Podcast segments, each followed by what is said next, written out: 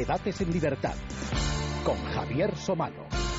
Muy buenas noches, eh, buenas madrugadas y bienvenidos a Debates en Libertad. En la huelga, en la fracasada huelga, del jueves, casi todos han dado ejemplo mm, de lo que se esperaba de ellos.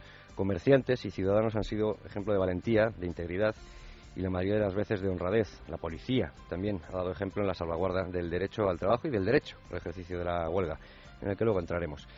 Y muchos sindicalistas y piqueteros han dado ejemplo, pues además de muchas cosas, de una enorme cobardía. Y me refiero, más que a sindicalistas, pues a holgazanes violentos que hemos visto, cerrando el puño y acorralando a periodistas, a comerciantes, eso sí, siempre amparados por una masa. Pero ¿quién para realmente en una huelga general? Bueno, pues vamos a empezar a pasar lista y seguro que me quedo corto. Pues paran. Los que no pueden llegar a su puesto de trabajo por falta de transporte, los que aunque lleguen no pueden entrar porque hay 100 o 200 esbirros delante de la puerta, los que llegan hasta la puerta pero al abrirla se encuentran con la silicona, los que tienen que bajar la persiana porque ya les han roto un cristal, los que aunque hayan sorteado todo lo anterior no pueden ir a trabajar, por ejemplo, porque otros compañeros suyos no han ido y sin ellos no es posible, por ejemplo, una producción o sale muy cara, y por último, los que de verdad secundan una huelga creyendo a los sindicatos. O sea que una huelga general nunca es general y voluntaria, sino impuesta por coacción. Y si, por ejemplo, eh, y además esto está muy de moda, imagínense que vamos a protestar por el cambio climático, que ya es protestar. Nos piden que apaguemos la luz a una hora determinada, esto ya lo han hecho alguna vez, y cada uno decide si lo hace o no. Bueno, pues entonces es posible que viéramos una especie de referéndum lumínico, ¿no? A favor o en contra. Pero si resulta que el portero me corta los plomos en el edificio o el alcalde baja la palanca de la luz, toda, la luz del pueblo, pues el éxito de la iniciativa será tan rotundo como falso. Y así son las huelgas generales en España. Por cierto, en otros sitios están prohibidas, luego lo vemos. Pero lo que hoy importa es que este es el cuarto programa, o quinto, no lo recuerdo muy bien, de debates en libertad en el que pedimos a gritos una ley de huelga porque les recuerdo que el derecho a la huelga, contemplado en la Constitución, sigue ejerciéndose conforme a una ley preconstitucional.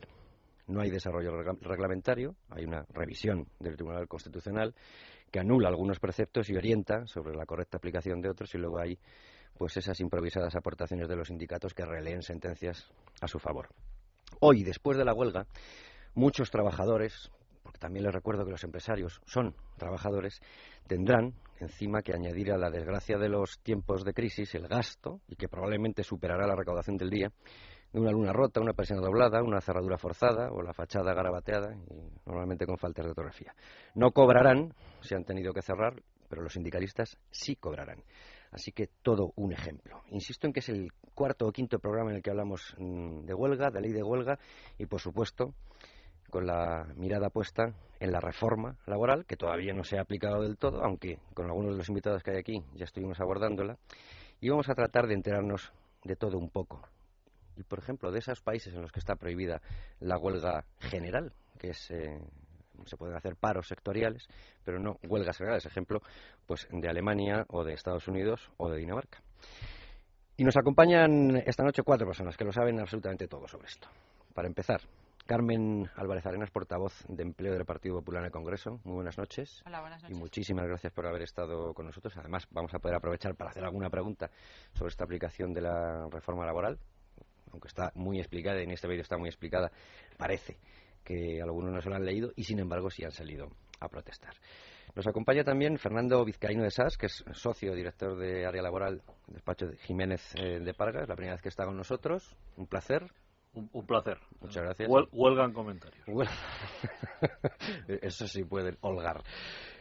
Román Gil, que también ha estado con nosotros en, un programa en el que precisamente creo que hablamos de la reforma laboral y de aquellos salarios de tramitación que finalmente quedaron aclarados. Eh, Román. Finalmente, realmente era una cuestión susceptible de. Aquí no nos habíamos olvidado, pero quedaron aclarados los salarios de tramitación. muy bien, muy bien. Así que a ver si sembramos alguno duro también. Y también nos acompaña, que lo ha hecho alguna vez, si bien no de forma presencial, en lo que aquí llamamos cortes, es decir, grabado, eh, Valentín Bote Álvarez Carrasco, que es director general de Ordenación y Acreditación Profesional de la Comunidad de Madrid.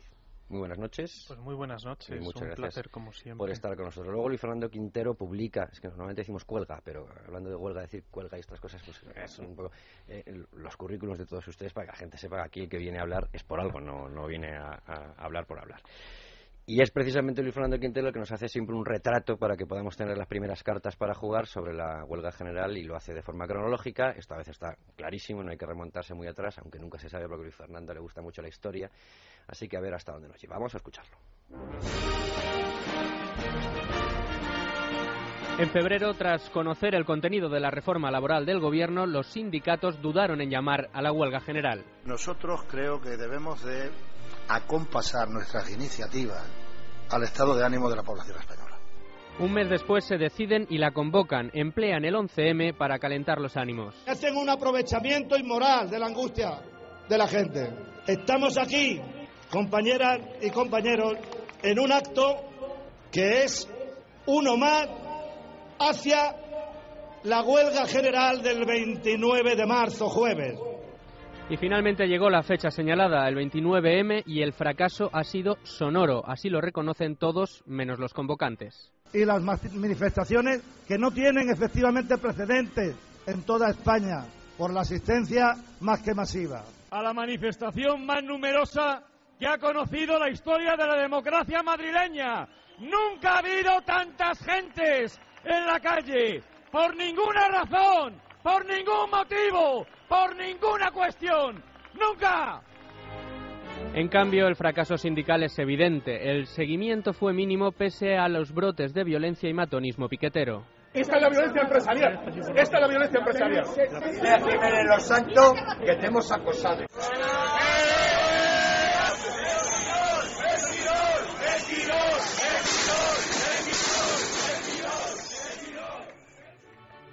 Y fue un fracaso no porque lo digamos nosotros. Echemos un vistazo a las cifras. Tocho y Méndez primero dudaron en dar números, pero luego establecieron una horquilla de seguimiento de entre el 70 y el 98%. En cambio, la patronal hablaba de un seguimiento global del 15%.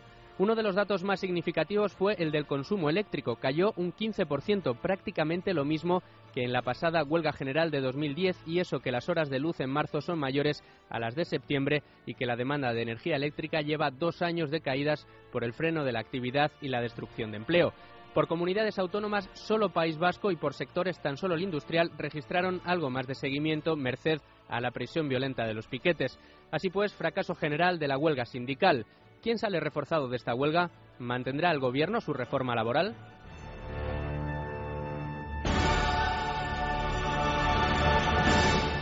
Dejamos el último acorde porque siempre es importante cómo elige las músicas Luis Fernando Quintero, Discord and Harmony. Que esto es de Thomas Newman y es la banda sonora original de qué? De la Dama de Hierro. ¿Por qué? Pues eh, Luis Fernando Quintero sabrá cómo, negociaba la señora Thatcher con los sindicatos y cómo sacaba adelante, por ejemplo, una reforma laboral después de una huelga salvaje. Pero bueno, siempre las elige con esa, con esa gracia.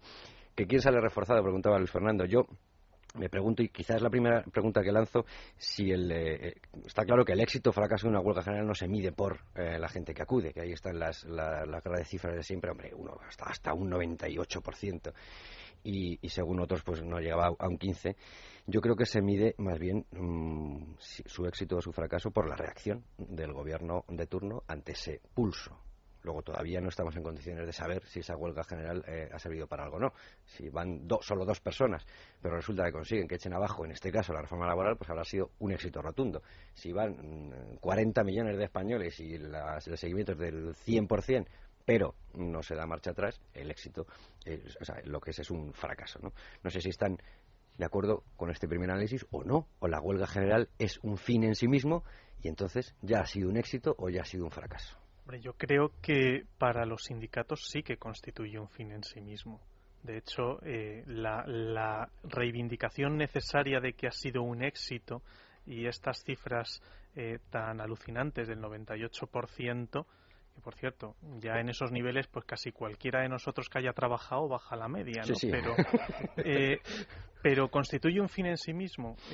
otra cosa es lo que luego suceda con, con la reforma laboral, si es que se negocia algo o no, pero yo opino que sí, que, que para ellos es necesaria esta manifestación de fuerza que parece que a todo el mundo menos a ellos no les ha parecido una manifestación. Yo solo puedo hablar por Madrid, desde luego estaban casi todos los comercios abiertos, pero bueno, su opinión en este en este caso.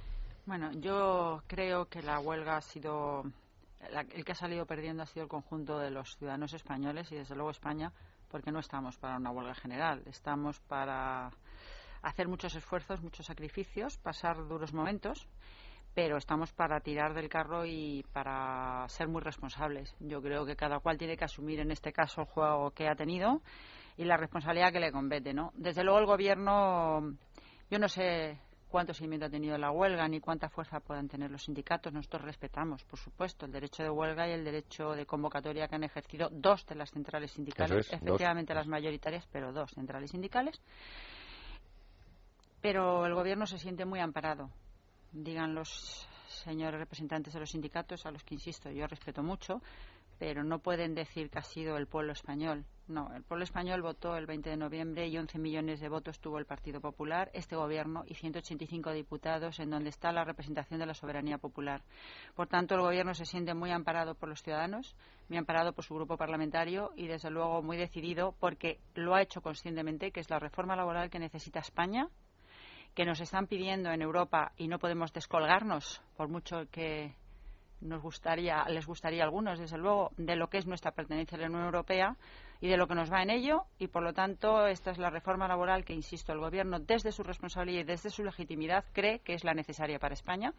Estamos abiertos al diálogo, al trámite parlamentario, pero desde luego sabiendo que no nos podemos desviar de lo que es la medicina que necesita nuestro enfermo que está en la UBI. Y eso sí lo tenemos muy claro, aunque sea muy dolorosa, aunque sea una quimioterapia que le vaya a causar daños colaterales, pero sabemos que al final es lo único que le puede ayudar, no solamente esta, ¿eh?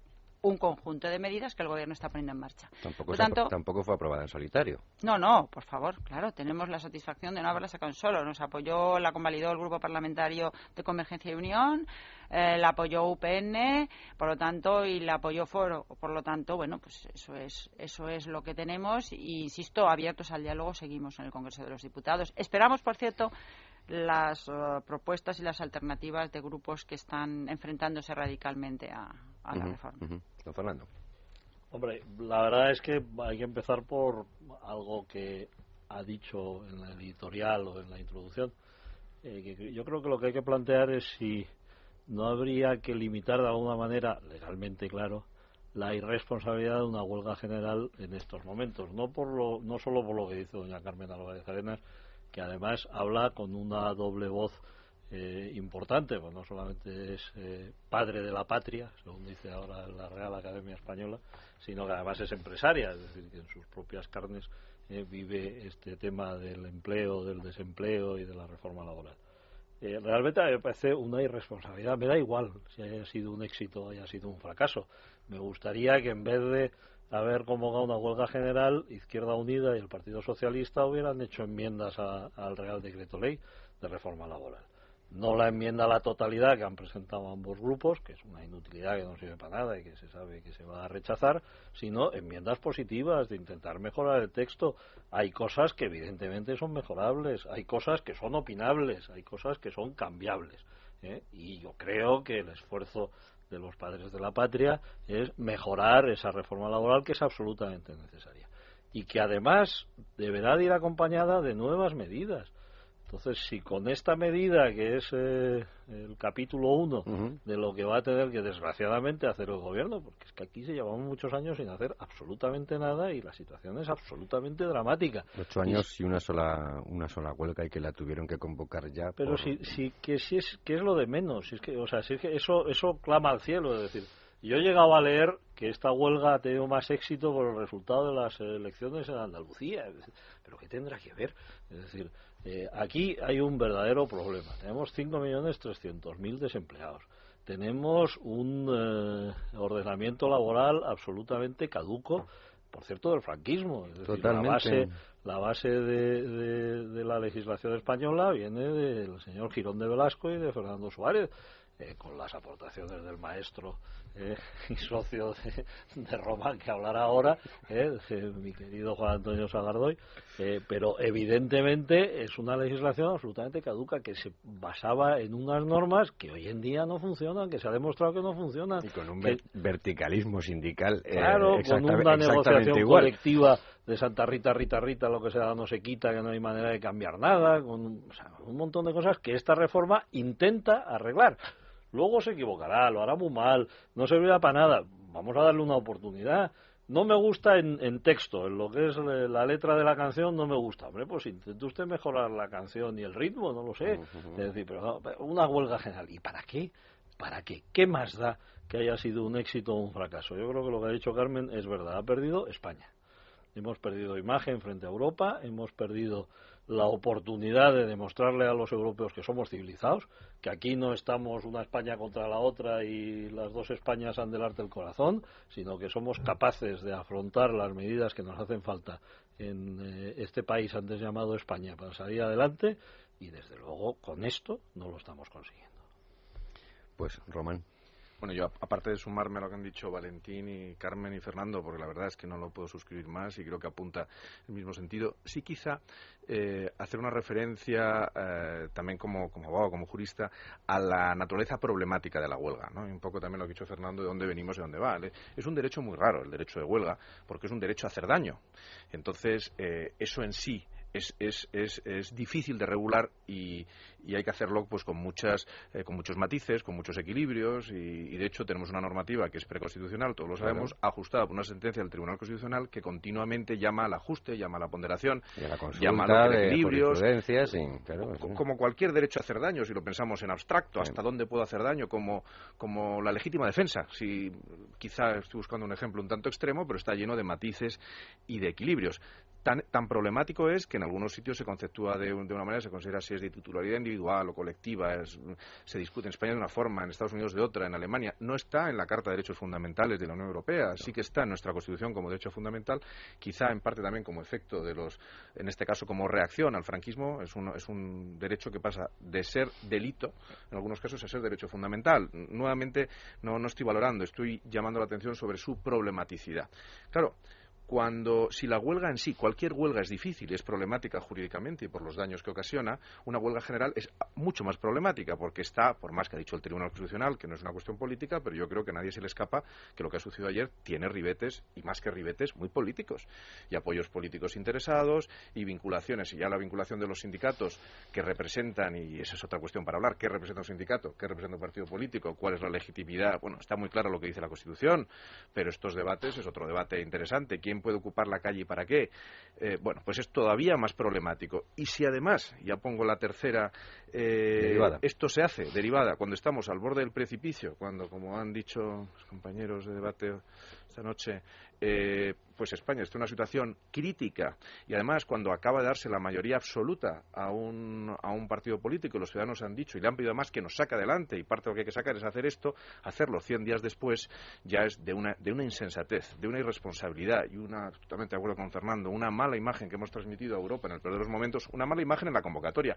buena en el no seguimiento. Eh, por lo menos espero que de esto también tomen nota, pues me parece que efectivamente hay mucho que hablar. Bueno, pues para eso, para eso estamos. No, yo es que creo que eh, viendo imágenes, ya sabemos que las imágenes, eh, pues eh, algunas son anécdotas, otras se convierten en auténtica categoría, porque cuando un empresario pierde dinero en este contexto de crisis, pierde dinero ese día porque no le dejan trabajar, todos hemos visto como no es que entren en conflicto dos derechos, el derecho a la huelga y el derecho al trabajo, es que se coacciona al que quiere ejercer el derecho al trabajo y eso lo hemos visto. Por Yo sobre eso, mm, perdón, no corrigiendo a Román porque es, eh, ahondando en lo que ha dicho Román. Eh, la Constitución española lo que regula es el derecho a la huelga y dice punto y seguido. Y dice, la ley regulará eh, los servicios esenciales a la comunidad. la, la, Constitución desde 1978, yo lo sé muy bien porque empecé a salir con mi hoy mujer el día del referéndum constitucional y por lo tanto es una fecha que no se me olvidará eh, fácilmente. Eh, y eh, eso hace que yo lleve con mi mujer 33 años. Luego quiere decir que hace 33 años que tenemos el mandato constitucional constitucional, no, no legal, ¿eh? constitucional, de regular eh, los servicios esenciales y los servicios mínimos que probablemente evitarían alguna que otra Dice el artículo 28.2 de la Constitución española se reconoce el derecho a la huelga de los trabajadores para la defensa de sus intereses. La ley que regule el ejercicio de este derecho establecerá las garantías precisas para asegurar el mantenimiento de los servicios esenciales de la comunidad. La ley que regule, que, no bueno, pues esa ley una, interpretación y por eso yo he dicho pública últimamente estoy yo empeñado en que la ministra esta que tenemos eh, es una tipa muy valiente le llamo la valiente Báñez. Eh, eh, es una señora que me parece absolutamente valiente y audaz que con 45 años está cargando absolutamente toda esta legislación obsoleta que tenemos los viejecitos del lugar y se lo he pedido públicamente y lo vuelvo a pedir, que se regule la ley de huelga, por Dios, pero ¿qué pasa? Es decir, ¿qué le pasa a los partidos políticos que son incapaces eh, de regular la ley de huelga? Es que es un chantaje de los sindicatos, es que tienen miedo a qué? Es decir, ¿a quién temen? ¿A que les hagan una huelga general? A la regulación. ¿A que les hagan una huelga general?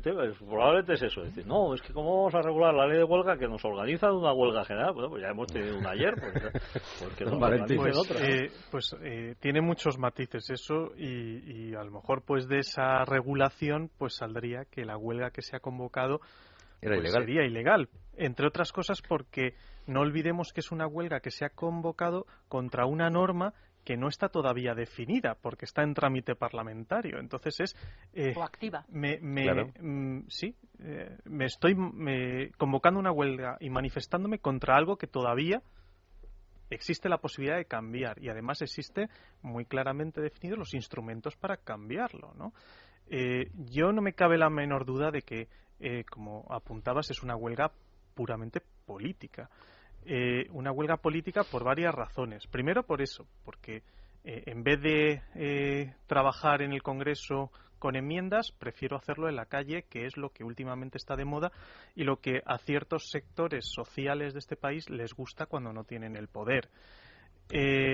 por otro lado, es cierto que haya salido más gente a la calle o haya hecho gente más huelga por después de los resultados de Andalucía, yo tengo dudas, pero lo que sí creo es que eh, el estado de ánimo de esos eh, manifestantes y huelguistas eh, estaba mucho más envalentonado como consecuencia de esos resultados.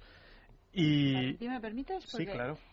Claro, a mí psicológicamente esto me, me tiene bastante preocupada. Evidentemente, el resultado de Andalucía lo que ha arrojado es que el Partido Popular ha subido tres puntos y el Partido Socialista ha perdido nueve puntos. Vamos a ver si nos vamos dando cuenta un poco de la situación, porque claro, luego los juegos parlamentarios son otra cosa. Son legítimos eh, y por lo tanto entra dentro de lo habitual y no pasa nada, se constituirá y habrá acuerdos y cada uno asumirá su parte de responsabilidad de gobernar con quien quiera, con el programa que quiera.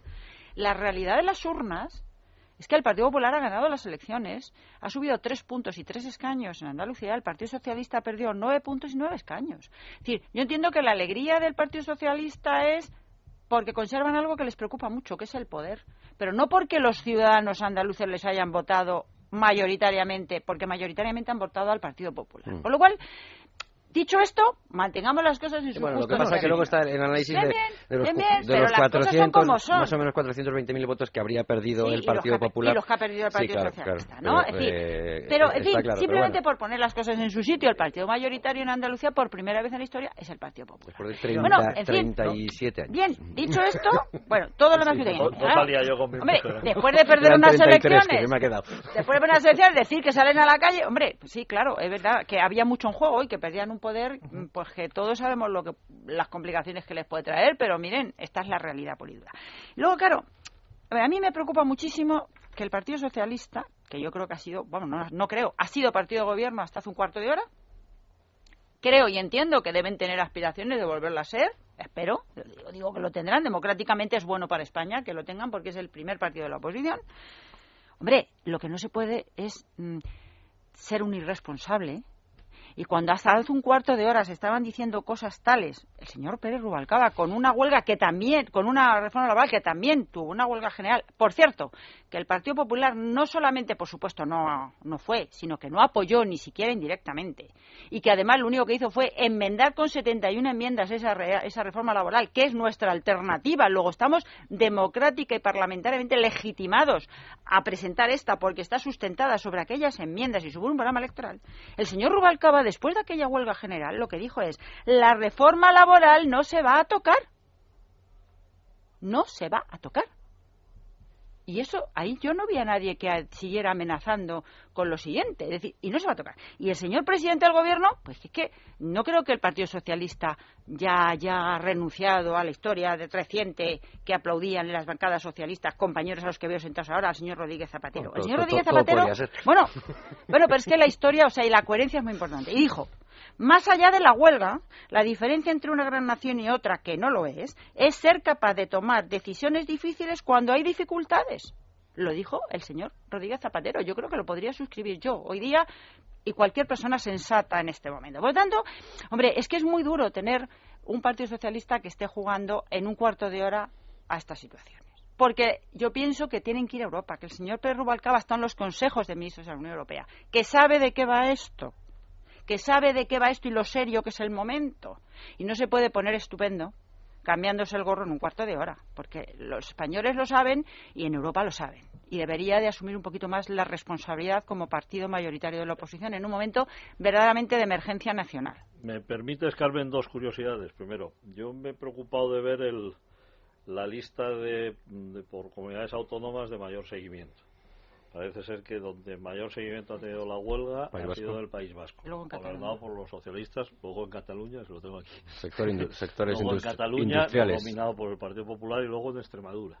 ¿eh? que es donde está esa eh, especie de aunque que, ha salido otra vez a la palanca de que está ese gobierno responsable que ha sabido negociar con una izquierda unida bastante razonable es decir que es curioso es curioso que parece ser que la gente no hace esta huelga contra el Partido Popular y ni siquiera contra las medidas del Partido Popular, porque si no, en estas provincias no se hubiese sido el máximo eh, exponente de la huelga, hubiese sido en Madrid, hubiese sido en, mi pueblo, en Valencia, que por cierto no fue nadie, seguro que se fue a En Castilla León, donde llevamos... León, donde llevamos muchos años. Eh, vamos a decir otra cosa, Carmen, porque es importante y, y le pido ahí ayuda a Román que me corrija. Eh, la reforma laboral de Zapatero reformó la jubilación. La ley de la jurisdicción eh, laboral, antes se llamaba ley de procedimiento laboral, se llamaba la ley reguladora de la jurisdicción laboral. Todo el tema de la seguridad social, la modificación de la Ley General de Seguridad Social. Los reglamentos de los expedientes de regulación de empleo el famoso Real Decreto Ley de lo de la bajada de, los funcionarios, del 5% de funcionarios, que de paso bajaba el sueldo a todas las empresas públicas, etcétera, etcétera las modificaciones en lo que era todo el tema de despidos objetivos. pero ahí, fue lo suficientemente ambiguo en ese tema, en el despido. No, no, si todas han sido ambiguas, pero están apuntadas todas. Lo que estoy es apuntando que ha, Eran habido incompletas, al menos inconexas seis, e insípidas. seis o siete leyes de reforma del señor Zapatero de lo que es el mercado de trabajo. Tardías, pero en el mismo sentido. Tardías, en el mismo sentido, pero seguía dejando en manos de magistratura y en manos de los sindicatos un, al final. Un momento, un, momento de toda, un momento de todas estas siguen vigentes todas. Sí, sí. Todas. Se ha derogado algunas parcialmente. Aquí viene mi segundo reto a la ministra Valiente. A ver cuántas se cargan de estas. Porque si era una inutilidad, no sé qué están esperando que se las carguen. Empezando por la última que me faltaba por citar, que ya verás que contentas se ponen las señoras de este país, que es la del servicio doméstico que ha sido una mm, la última ley ha sido el estertor del señor ministro que la sacó cinco segundos antes de que le desalojaran del ministerio y que no ha servido absolutamente para nada.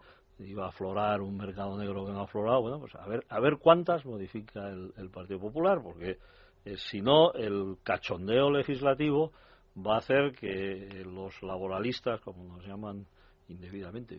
Habría que buscar otro nombre. tu padre, tu padre, tu padre hacía, decía siempre que si era social, éramos socialistas. Éramos socialistas. Muy, muy es que mi padre, tu padre. era un cachondo el, el, el eh, Bueno, pues es que si no, claro, tenemos fama de que usted que la legislación laboral es que esto es un, un cachondeo, hablando de cachondo, y que esto de que lo entienda. Pues, pues efectivamente. Entonces, yo creo que también es importante eh, que quizá todo esto sirva para que ahora en trámite parlamentario se codifique todo este mare magnum de normas y no tengamos un código laboral comilfo que dicen los franceses. No sé si estás de acuerdo conmigo. No, realmente la, la, la, la, confusión, vamos a tener que refundarlo todo en algún momento. Es decir, ahora mismo, eh, menos mal que existen los, los no, el iPhone o los equivalentes donde nos permiten saber las leyes que están en vigor, porque, porque tenemos reforma sobre reforma en tres colores diferentes, las leyes de procedimiento laboral, las leyes de jurisdicción, generando al borde de, de la inseguridad jurídica. Eh, y esto sin contar con algo que a mí me parece esto daría para otra tertulia otro día sin irnos de la huelga, que vamos a ver lo que hacen los jueces, ¿eh? Vamos a ver qué pasa. Hombre, algunos se han, se han expresado, eh, y esto no, no, lo llegamos a abordar en el otro momento, pero Jueces para la Democracia emitió una nota pública diciendo que les daba igual la reforma laboral, que les daba igual que en caso que 45 días y 45 días y que lo asumirían como les diera la gana. Eso es algo que, que no se suele tocar ¿eh? pero eh, ya hay una asociación de jueces que ha dicho que no. Entonces, si empezamos por ahí. Eso da para otra otra. Sí, para, yo, otra, para otra importante, pero no, yo, yo lo que yo sí que- presumo que los jueces van a asumir, la, como es su obligación, van a aplicar la legislación que haya aprobada por las Cortes. Estamos en un país democrático y yo, desde luego, presumo que lo van a asumir. No presumo, yo estoy seguro. Por eso. Los jueces aplican la ley, ¿no? Con lo cual, Bueno, otra cosa. podrán aplicar los 45 Bueno. días con efectos retroactivos, que eso es lo que garantiza la norma. Que Sí, claro, sí, eso sí, también sí, es sí, verdad. por es decir, supuesto, los derechos supuesto. adquiridos no se tocan Eso con está esto, claro, ¿no? no es retroactivo ni el derecho Con lo cual eso es ni- importante ni- también ni explicarlo, ¿no? Sí, sí, por supuesto. Sí, pero est- est- estaría, estaría bien, yo estoy de acuerdo con, con Fernando en que necesitamos cada vez más seguridad jurídica. Y en un Hombre. ámbito como el derecho laboral, el derecho de huelga es uno de ellos, interpretable completamente. ¿Qué se puede hacer? ¿Dónde están los límites? ¿Qué, qué es lícito? ¿Qué es un servicio Eso es lo que yo quiero saber. adecuado? Entonces, ¿Por qué problema- cobran unos y otros no? Y ¿Por qué un liberado sí. cobra y un trabajador normal no? ¿Cómo sería llamar eso? a la responsabilidad a la responsabilidad de todos eh, y, y- y tener un respeto a la, a la democracia y que cuando legisle una mayoría eh, y si alguien cuestiona su constitucionalidad haya hablado el Tribunal Constitucional que todos estemos detrás de lo que ha decidido esa mayoría. Mira, yo solo por poner un ejemplo, estamos intentando hacer una asociación de laboralistas de todos los laboralistas de España eh, de sindicatos, de trabajadores, nos lo han vetado desde los sindicatos. Ni siquiera quieren que nos sentemos en la misma mesa a ponernos a hablar de leyes que son comunes. Y luego yo diré, esa ley me parece mal, como puede decir Fernando, y la quiero cambiar, pero mientras no se cambien es mi ley, es la ley de mi Parlamento, es la ley democrática. Bueno, pues en el en laboral, y yo no en otros ámbitos del derecho creo que no están así, parece que hay una especie de bulo donde cada uno, incluyendo algunos jueces, y, las declaraciones de jueces para democracia es algo realmente a mí me parece preocupante, ¿eh? vamos a decir, vamos a decir preocupante.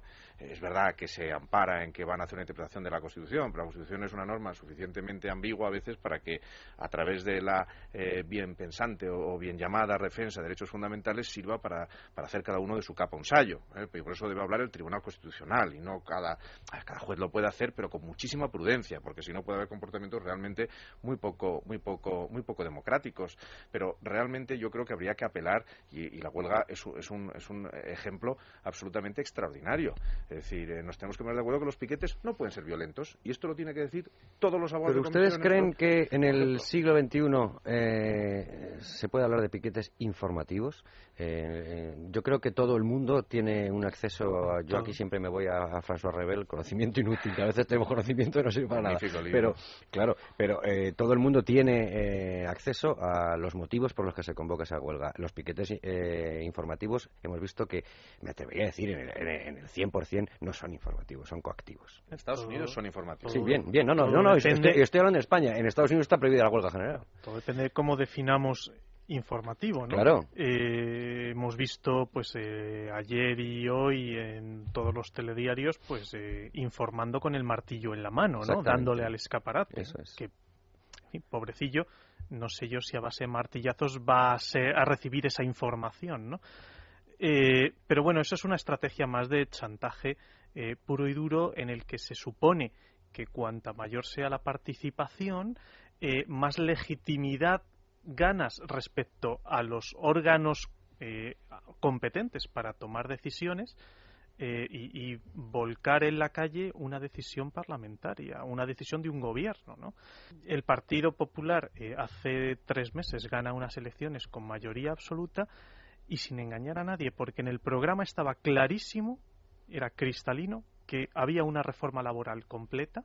Yo creo que una reforma laboral, incluso en algunos aspectos, eh, lo que en el programa se refería, más ambiciosa y más dura de lo que se ha aprobado entonces, nadie estaba engañado. No, sobre todo en los temas más mm, de más polémica, que era sobre todo en, los convenios colectivos, que era algo que, que, que anquilosaba totalmente el, el tejido laboral español, eso sí estaba en el programa. Efectivamente. Entonces, eh, eh, si 11 millones de personas, una mayoría absoluta de los votantes en España, le dan el gobierno a un partido que dice sin engañar a nadie, voy a hacer una reforma laboral dura, porque creo que la necesitamos, el que salgan unos tíos con martillos a la calle no puede cambiar eso, o no debería cambiar eso. Desde luego, si lo cambia, mm, habría que pensar seriamente cambiarse de país. sí, sí, cómo no.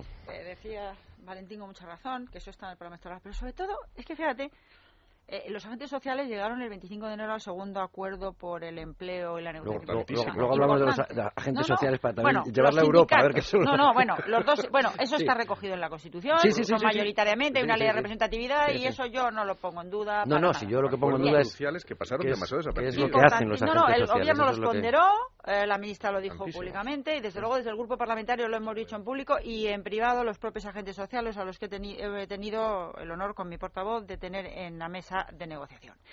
Ellos se casaron un acuerdo en temas muy importantes. Uno, que yo creo que ha sido poco ponderado, que ha sido en cuestión de moderación salarial. Fantástica. Y luego en materia de negociación colectiva. Y concretamente y literalmente ese acuerdo dice hay que insistir en la importancia de la descentralización de la negociación colectiva y que los convenios sectoriales deben propiciar la negociación colectiva en la empresa. Lo dice literalmente. ¿Qué hace el gobierno? Que dicen que no hemos incorporado nada. El gobierno incorpora eso y lo que hace es propiciar desde la confianza en los representantes sindicales, que hay 322.000 en España, que eso se lleve a término. Eso es lo que hace esta reforma. Entonces, lo que yo me hago en la reflexión es por qué la cúspide de los agentes sociales, de los empresarios y sindicatos, por qué les ponderan, ponderan tanto una negociación colectiva que firman ellos y que rubrican ellos y desconfían tanto de una negociación colectiva que sus representantes a un nivel inferior puedan llevar a cabo. Yo creo que deberían tener más confianza en sus propios representantes y dejar que ellos, eso que ellos han dicho que hay que propiciar se lleve a término. Y ahora lo rechazan, no lo puedo entender. Eh, pero si me permite, solo, es que es muy importante, además, cuando se habla, y lo, Fernando, no sé si tú también lo has visto, bueno, y Valentín tú también, con los sindicatos, esta cuestión que está diciendo Carmen tan importante para ellos es una de las, mm, según manifiesta, una de las traiciones, califican de traición, que justifican su huelga. Consideran que esos acuerdos había sido un esfuerzo de responsabilidad extraordinaria por los sindicatos y que al convertirlo en ley lo que se está vulnerando es esa negociación y ese paso que dieron tan extraordinario. Pero es, por la ultraactividad. ¿eh? Decir, ellos lo que están eh, eh, picados es porque se les ha quitado el mecanismo de chantaje permanente de que mientras que usted y yo nos ponemos de, acuerdo prorrogar los convenios sin y no se pero déjeme una pregunta. Yo no debo opinar eh, bueno yo creo que es por eso. porque soy el, moderador pero opino porque lo llevo haciendo unos cuantos años. Oye nos mandas el problema de todo esto eh, se lo digo a los cuatro es ¿Por qué prima eh, lo que firmen los agentes sociales eh, en este país y no en ningún otro? ¿Por qué tienen que ser unos sindicatos y una patronal los que negocien mi sueldo? ¿Por qué tienen que ser unos sindicatos y una patronal que no participan en la legislación los que, los que decidan que una tienda de ropa en la calle Serrano se rige por el mismo convenio que una tienda de, ropa en Villa Vallecas? Vamos a ver, esto, ¿Por qué? Eh, yo creo que, que eso conceptualmente puede llegar hasta ser admisible si tenemos en cuenta que hay dos modelos de negociación colectiva que en el mundo han demostrado ser los más eficientes. O un modelo absolutamente centralizado que incorpora en esa negociación criterios, criterios de estabilidad macroeconómica, o sea, ahora en este país no pueden subir los sueldos por la razón X, eh, o una negociación absolutamente descentralizada a nivel de empresa donde eh, los criterios, macro no se recogen, pero sí los criterios de eh, eh, con productividad de cada empresa. Pero todos los estudios eh, internacionales empíricos, eh, teóricos, te dicen que el peor de los mundos es el intermedio, porque no consigues ni las ventajas de un extremo ni las de otro. Y nosotros estamos precisamente en el, mismito medio, eh, con los convenios sectoriales provinciales que no dejan de ser la manera de justificar la, la, esencia de vida de estructuras tanto sindicales como pues patronales, ¿no? Es una eh, entonces, qué, elegante, es Valentín, que lo ha dicho. Esto es simplemente porque en el franquismo no había ni libertad de huelga, ni libertad de expresión, ni libertad de salir a la calle y a los sindicatos, después de la lucha sindical en la clandestinidad, eh, cuando ya en la democracia empiezan a aflorar, había que darles algo eh, y, lo que se les dio fue un poder omnímodo eh, para son los redactores son los, los legisladores prácticamente lo, cual lo cual está muy bien yo siempre he dicho y Román Román bueno Román por su historia personal no tan así pues ya hablaremos otro día. Y luego hablamos de la tuya ¿eh? yo también la conozco ¿eh? así que tengo bueno las interioridades luego por favor. decir, quería decir que yo siempre he dicho que, que, que desde el punto de vista de la empresa era muy divertido porque te sentabas a jugar al parchís, no solo no sabiendo las reglas del parchís, sino que el que jugaba contra ti tenía la facultad de cambiarte a mitad de la partida las reglas ¿eh? y de decirte, no, ahora ya, si te comes solamente cuentas 10. Claro. ¿Y de por qué? dice, no, porque yo soy el sindicato y yo soy quien lo digo. Y realmente simplemente por eso. Y lo que pasa es que eso ha sido imposible cambiarlo hasta ahora. Es decir, ha sido algo que se ha ido arrastrando pero, imposible no. el año 81. simplemente es, un hecho que no se ha cambiado. Imposible. Desde el año 81, Estatuto de los Trabajadores, hasta el año 2012, no se ha cambiado. No, no, pero digo que Ahora es la primera vez que se cambia. Luego es posible cambiarlo. Es posible, no, posible es, pero ha sido imposible. Ha sido imposible. No es que sea imposible. No se ha querido. Que eso es, es lo que cuenta Fernando. Pero a mí he tenido la, la, suerte o la fortuna de que, de que me contase Juan Antonio Sagardoy eh, las, las Yo te digo que es una suerte, porque es un maestro, el maestro Sagardoy. ¿Verdad? Sí, sí, es un privilegio trabajar con él, la verdad, y aprender de él. Pero él nos, Navarro. nos contaba hace poco justo lo que pregunta Javier, ¿por qué se hizo esto? ¿Por qué, por, qué, ¿Por qué se le dio fuerza, lo que llamamos los juristas fuerza normativa a los convenios? ¿Por qué me tiene que representar a mí? Claro. A mí me, representa el Parlamento, me representa que aquí yo voto, pero ¿por qué, ¿por qué me tiene que representar si yo ni siquiera me quiero afiliar, si yo también? Esto se estudió, se estudió por Calvo Ortega, que es bajo cuya eh, ministerio se hizo el estatuto y Juan Antonio Salvador estuvo dirigiendo muchos de los trabajos y, llegaron a la decisión política de que había que eh, en la constitucionalización meterlos en la estructura, meter a los sindicatos en la estructura, darle legitimidad, eh, vertebrar por usar el término orteguiano, España, con la ayuda de los sindicatos. Claro, esto era una cosa, también subvencionar, darle, darles, darles una presencia. Pero esto era en un Estado democráticamente débil. Han pasado ya pues tantos años como estuvo la dictadura ya está bien, ¿no? Entonces ya ahora ya podemos es un signo de madurez y realmente totalmente de acuerdo con Valentín que lo que tenemos que irnos es al peor de los mundos de una mezcla que, que, es letal, ¿no? O sea, que en ese punto medio en el que en el que estamos convendría ir al que al que eh, yo hablo para que nos entiendan todos, el que reste esa hiperrepresentatividad que tienen los los llamados agentes sociales. Esta reforma laboral lo que se les ha dicho es a trabajadores y a empresarios negociar negociar en vuestra casita y sentaros en vuestra empresa, ya sois mayores de edad y negociar lo que necesitéis para vuestras en cada empresa y, hacer huelgas en cada en cada sector o en cada empresa para protestar en cada empresa. Es, no, no. es, es, eh, es, va a ser bueno. Yo, yo te he dicho también una cosa, da miedo. Es que la libertad da mucho miedo. ¿eh? Valentín, pues precisamente relacionado, relacionado, con esto y, y, con la vinculación de nuevo sindicatos política, hablando con un responsable de Izquierda Unida, me, de manera un poco, eh, en fin, eh, exaltada, me, decía que esta reforma laboral era una humillación, comillas, mm. a los sindicatos. Claro, después de lo cual yo reconozco que volví a mi despacho y me volví a coger el texto de la reforma porque digo, bueno, hay algo que no he visto, ¿no? A ver, ya ahí buscando, eh, a ver dónde está la humillación porque no lo entendía, pero pero bueno, está subyacente en esto que estamos comentando. A mí, si me permite yo no rehuyo hablar de las organizaciones sindicales yo los respeto, están en la Constitución y cuando el Parlamento o el Gobierno entre en una nueva normativa podremos debatir sobre ella. Hoy por hoy a mí lo que me preocupa son los 5.300.000 parados y el conjunto de la sociedad española en un momento de crisis tan grave. Los liberados también. Y claro, a mí lo que me preocupa es que no sean capaces de reconocer, que yo creo que sí lo reconocen, por lo menos sí lo saben, que el ajuste económico de la crisis en este país se ha hecho a costa de los trabajadores. Y a mí me extraña que los representantes de esos trabajadores no sepan reconocer esta realidad que está en cualquier dato que se vea. El PIB ha bajado y el empleo ha bajado el doble que el PIB. Quiere decirse que los datos que están escritos, el 75% de la crisis se ha hecho a través de los despidos. Y eso ha sido porque no ha habido flexibilidad, porque no ha habido posibilidad de negociar. ¿Por qué? Porque solamente ha habido un 5% frente a ese 75% de, de despidos, un 5% en las modificaciones de las condiciones laborales. Por tanto, esto hay que pensarlo porque tenemos una enorme responsabilidad con los 5.300.000 parados. Entonces, yo insisto que los sindicatos, pues claro, probablemente no sé si es que esto no lo quieren ver o qué les pasa, pero el gobierno sí lo ve. Vamos a hacer una breve pausa y continuamos que esto se está animando muchísimo.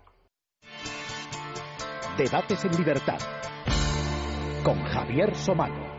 Bueno, pues ya estamos aquí de nuevo. Se une a nosotros Luis Fernando Quintero. Buenas noches, Luis Fernando. Muy buenas noches. tenemos mucha documentación que tendremos que ir y algún documento de estos sonoros, aunque ya has puesto alguno en la introducción para que para que escuchemos. Seguro que sí, ha habido mucho. Y veamos si esa huelga era general y era libre o era una huelga, pues eso, que no era ni general y que además no era libre porque había coacción.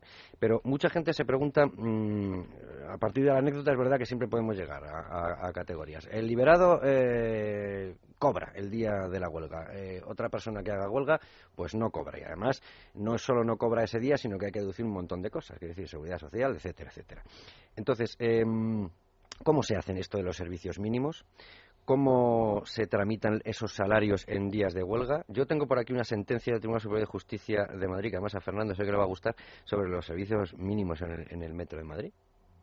Y ahí se, ahí se dijo lo que se dijo. bueno, pues eso, eso lo, tenemos como documentación para consultar. Son 50 páginas como mucho, o sea que tampoco es, para tanto. ¿no? Yo, yo la tuve en primicia porque tenía un juicio con José Manuel el día que se la notificaron y me la me la dio a mí y a la jueza de, que había dictado en, instancia, eh, que, era en ese juzgado y yo le dije, José Manuel, hombre, mal empezamos, o sea, antes del juicio nuestro le das a su señoría la sentencia ratificando la suya. Esa es una importantísima sentencia que dice dos cosas muy relevantes. La primera cosa que dice relevante es que los servicios mínimos están para cumplirse.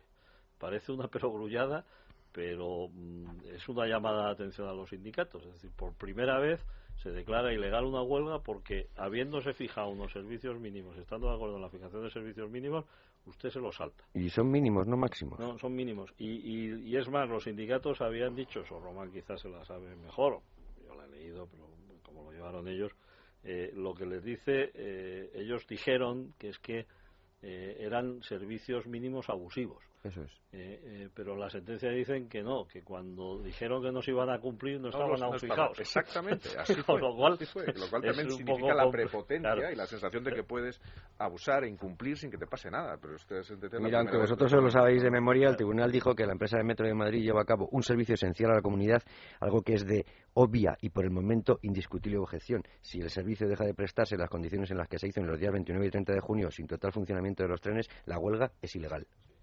Entonces, eso primero. Segundo tema importantísimo de esa sentencia. Eh, por raro que parezca, vamos a explicarlo rápido, eh, la declaración de ilegalidad de la huelga no era algo autónomo. Tenías que hacer algo y en ese algo se declaraba la ilegalidad. Es decir, había una huelga, yo cogía a Román, que había ido a la huelga, consideraba yo que la huelga es ilegal, le despedía. Y en el juicio de despido de Román se decidía si la huelga era ilegal o no era ilegal que la huelga era ilegal, don Román estaba bien despedido, que la huelga era legal, don Román pues me lo tenía que comer con patatas y readmitirle. Por primera vez de manera autónoma se declara la ilegalidad de una huelga, por cierto, con ninguna consecuencia. Porque en realidad es una declaración de derecho, no, porque no se, no, se, habían puesto sanciones. O sea que, que es también un hito muy importante. de principios. Claro, es un hito muy importante. Eh, lo último, ya acabo, que estoy hablando más soy el que más sé de aquí. Eh, creo que ha servido y mucho para que se hayan cumplido esta vez los servicios mínimos de manera escrupulosísima. Por eso he dicho que es una fijación de principio. Pero una pregunta, porque la gente también aquí nos hace muchas preguntas en ese sentido. Son mínimos, no máximos. Los mínimos que se tienen que cubrir son esos. No significa que más allá de eso no se pueda no, no, se pueda cubrir. No, porque no y es eso se interpreta así muchas veces. Todo el mundo quiere hacer huelga, claro. claro. Eh, y contra eso, eh, ¿qué hay? Porque contra eso, no, es que hemos fijado unos servicios mínimos de tanto y se están superando. Claro, es que son mínimos, no máximos. No, la idea es que si todo el mundo acudiese a la huelga, se establecen unos servicios que garantizan que como mínimo el servicio Claro. esencial que se trate se cumpla. ¿eh? Es decir, que el, el servicio mínimo está mal llamado, son servicios esenciales. Exacto. Es decir, lo que se quiere es que el servicio que se con- se considera esencial se cubra. ¿Eh? Eh, lógicamente partiendo de que la gente vaya a la huelga. Si la gente no va a la Y, huelga, esto, por supuesto, estamos hablando del ámbito público. Eh, claro, cuando hablamos del ámbito privado, Bueno, aquí ya... bueno, no, eh, público eh, privado, público privado. Bueno, ¿eh? público privado, bueno, bien, privado, es pero sobre todo, está- si estamos hablando de, de, servicios de- esenciales de en el- transporte, sí, bien, No, y en público privado, es, verdad, también. es verdad. En- como medios Bien. de comunicación, por ejemplo, Mm. también. ¿eh? Bueno, aunque eso sí, Claro. también Bueno. ¿Y cuáles son los servicios públicos de un medio de comunicación que tiene esos servicios mínimos, por ejemplo, Televisión Española y los servicios mínimos de Telemadrid, que in- inexistentes, porque se, se cerró Se fue a negro. a negro. Ya no van a negro, ya dejan una foto, pero bueno. Entonces, eh, eso es claramente ilegal. No, no. A ver, eso no. entonces, no. Telemadrid está declarado legal eso, precisamente. Vaya, que- En una huelga de Telemadrid, eh, no general, una huelga de, de Telemadrid, se incumplieron los servicios mínimos, se fue a negro y el Tribunal Superior de Justicia de Madrid dijo que estaba muy bien. La tesis es maravillosa. Dijo que el servicio esencial es televisión española. Entonces Y- el otro y- sobra. espera, Y, y las privadas. Y que como la huelga es suya, que como la huelga es suya, eh, el derecho de información está cubierto. Magnífico argumento para Televisión recor- Española o las privadas. Magnífico argumento, don No Fernando, para invento, recortar ¿eh? gastos. No me lo invento. Esa sentencia mm, Mm. eh, eh, está en la colección de la radio. Vamos, os la mando yo encantado y la colgáis. Telemadrid ha dado varias. Cuando entraron los Pero esa- esa- haciendo los Ah. ruidos y Sí, molestando. pero esa fue la primera vez La de primera con... Tremendas, es las sentencias en Telemadrid. Bueno, eso daría para Y otra. por lo tanto, pues ya es absoluta indefensión por parte de Telemadrid. Bueno, ¿y qué hace entonces un, un empresario que tiene... Aquí cuando hablamos de empresario todo el mundo se imagina... Bueno, todo el mundo no, nuestros oyentes no, pero los sindicatos cuando hablan de empresarios se imaginan un delincuente con puro, sortija y traje chaqueta y Perdón, y pero si ellos también son empresarios, ¿no? Hombre, claro. No, no, y, los, y empresarios son trabajadores eh, Claro. también. Eh, eh, que tiene un pequeño comercio que, eh, y, y con cuatro o cinco empleados, ¿qué hace? ¿Cómo, cómo, cómo se protege? ¿Cómo, ¿Cómo actúa ante una convocatoria de huelga? Eh, ¿Qué puede hacer? Y sobre todo, ¿cómo se eh, repercute eso en los salarios?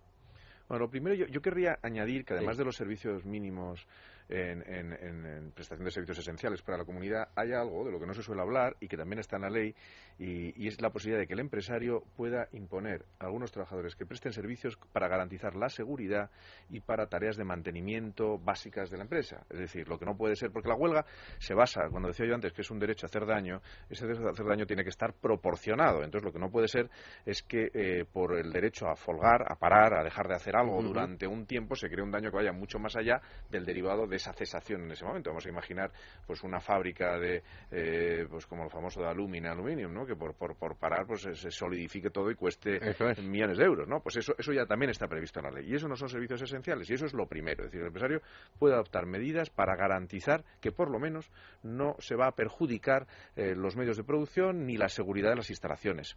Luego, a partir de ahí, habrá que ver si son servicios esenciales y, por lo tanto, habrá que ver los decretos de la autoridad gubernativa eh, y, a partir de ese momento, tendrá que, que- que determinar qué trabajadores prestan esos servicios, negociándolo con el comité de huelga, eh, que es una institución también característica por la cual los trabajadores eligen una representación y con los que tiene que hablar, pero que con los que no tiene que, llegar a un acuerdo necesariamente, tiene que negociar de buena fe.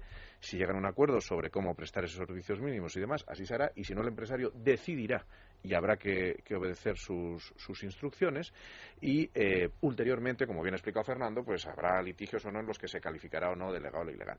Si la huelga es ilegal, el empresario no tiene ninguna limitación, ni de servicios mínimos, ni de tal. Cuando es ilegal una huelga? es que sea posteriori, claro.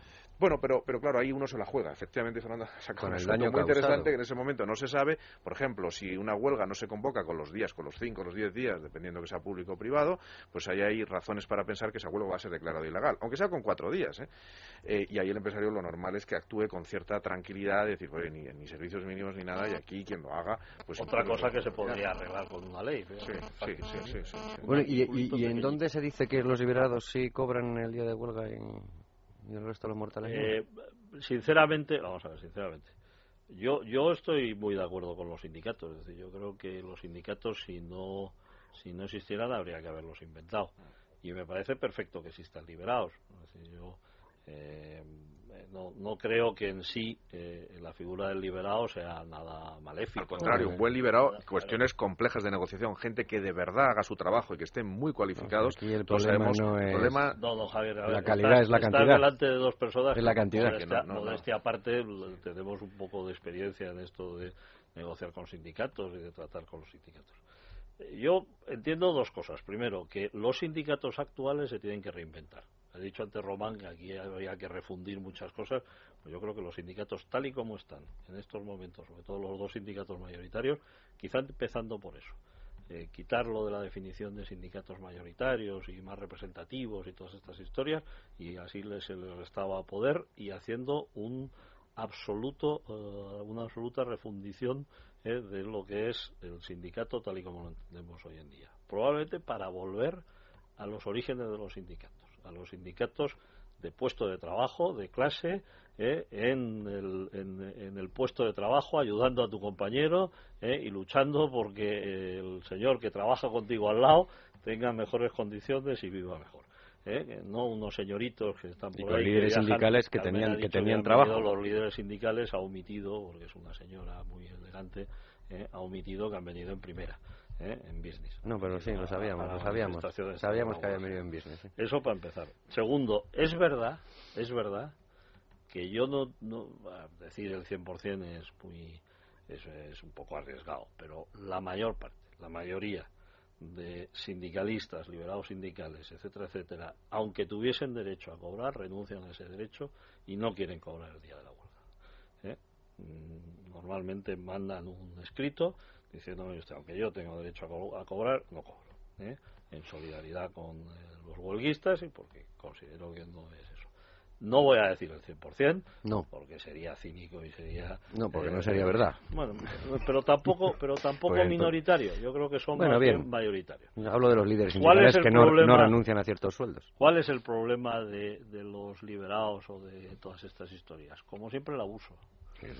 Como siempre el abuso, es decir, es decir que de, de, 100, eh, probablemente 80 son señores extraordinarios, estupendos, y 20 son unos golfos que aprovechan aquello para trabajar menos, para tener unas garantías, para tener un blindaje, para tener una protección, para tener una serie de cosas que si no, no la tendrían. Eh, eso es lo malo. Lo que pasa es que mm, eso que tenemos aquí una política es como decir que todos los políticos son corruptos. Pues también sería un error. Es decir, ahora que algunos políticos son corruptos, pues desgraciadamente sí. Pues entonces yo creo, y, y que conste una cosa, ¿eh? que eh, no es que yo sea especialmente conocido entre los ambientes sindicales por ser un defensor de los sindicatos y de nuestros compañeros, ¿no? Precisamente. No. pues no.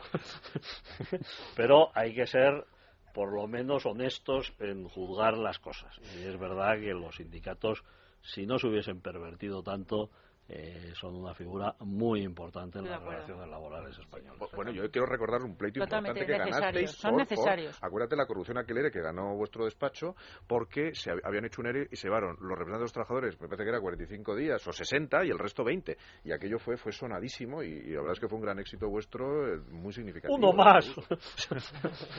Luis Fernando, añadimos una voz eh, más, si te parece, que una voz de análisis de la, de la huelga. De uno de nuestros expertos económicos de cabecera, casi siempre que tenemos un problema en libertad digital y en debates en libertad también, acudimos. El problema argumental. Argumental o, que queremos añadir o aprender algo más, siempre llamamos, como no, a don Pedro Sbarch y el otro día le llamé y dije, Pedro, eh, ¿quién crees que ha salido ganando en esto de la huelga? ¿Crees que han salido ganando los trabajadores? Y esto era lo que nos contestaba.